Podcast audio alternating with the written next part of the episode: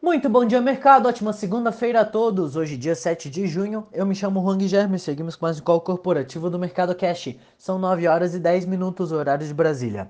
Índice S&P 500 Futuro indicando queda de 0,06% e o índice Bovespa Futuro indicando queda de 0,20%. Hoje os mercados mundiais operam de lado, a maioria em queda como correção das últimas sessões de alta. Na sexta-feira, o payroll dos Estados Unidos indicou a queda da taxa de desemprego de 6,1 para 5,8%, com a criação de 559 mil empregos em maio.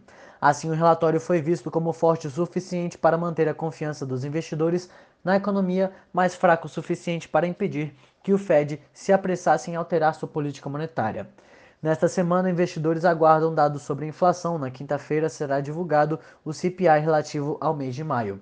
A secretária do Tesouro americano já vinha sinalizando tolerância com a inflação americana em benefício da recuperação econômica do país, porém, no domingo, reforçou o posicionamento e afirmou que subir os juros pode até ser bom para a economia americana. Também durante o final de semana, o G7, conjunto de nações mais industrializadas do mundo, composto pela Alemanha, Canadá, Estados Unidos, França, Itália, Japão e Reino Unido, atingiu um acordo sobre uma reforma fiscal, defendendo que corporações paguem ao menos 15% de imposto sobre os seus rendimentos. Este patamar fica abaixo da sugestão inicial de 21% da gestão do presidente dos Estados Unidos, Joe Biden, em que grandes companhias como Google e Facebook responderam positivamente ao acordo. O Eurostox opera em alta de 0,31, Alemanha sobe 0,21, Paris opera em alta de 0,34, Milão sobe 0,90, Reino Unido opera em alta de 0,32 e Espanha sobe 0,33%. No mercado asiático, os investidores reagem à divulgação de dados sobre a balança comercial na China relativos a maio. As exportações da China em dólares subiram 27,9% no mês em comparação com o ano anterior, abaixo da expectativa de alta de 32,1%. Já as importações aumentaram 51,1% em maio sobre o ano anterior em dólares, crescimento mais forte desde janeiro de 2011, porém abaixo da alta de 51,5 esperada.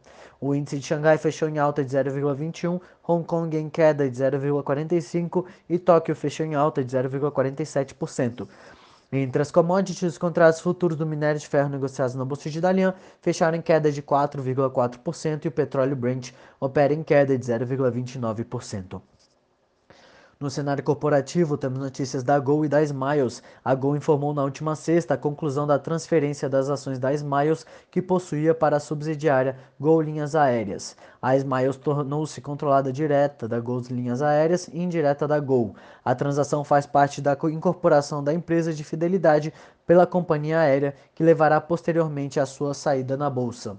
A troca das ações ordinárias dos acionistas da Smiles pelas ações preferenciais da Aérea tem a seguinte relação: 44% das ações ordinárias da Smiles serão trocadas por R$ 5,11, mais 0,6 ações preferenciais da Gol.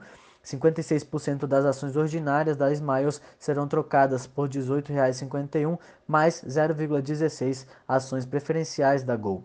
Os acionistas da Smile receberão até quarta-feira 22,4 milhões de ações preferenciais e 25,7 milhões de ações preferenciais classe B e 33,1 milhões de preferenciais classe C. As ações emitidas pela Gol representarão um aumento de capital da operadora aérea equivalente a 606 milhões e a emissão terá como base a posição acionária da última sexta-feira, dia 4 de junho.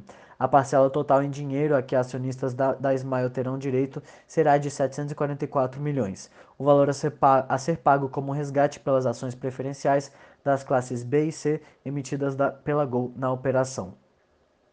Petrobras. A Petrobras iniciará no próximo dia 15 de agosto uma parada programada de 30 dias para a manutenção da plataforma de mexilhão e do gasoduto Rota 1, que escoa o gás natural produzido pelo ativo e por outras plataformas na Bacia de Santos, informou a empresa na sexta-feira.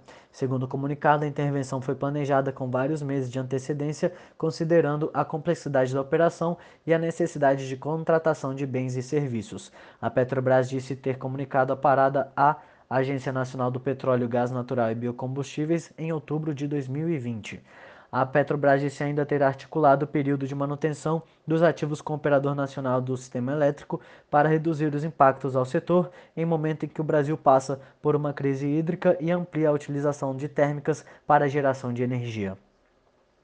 Biosev, a companhia de açúcar, etanol e bioenergia Biosef, encerrou a safra de 2020-21 com lucro líquido de 216,4 milhões, revertendo o prejuízo de 1,5 bilhão de reais da temporada anterior, impulsionada por um cenário favorável de mercado e bom desempenho produtivo, informou a empresa nesta sexta-feira.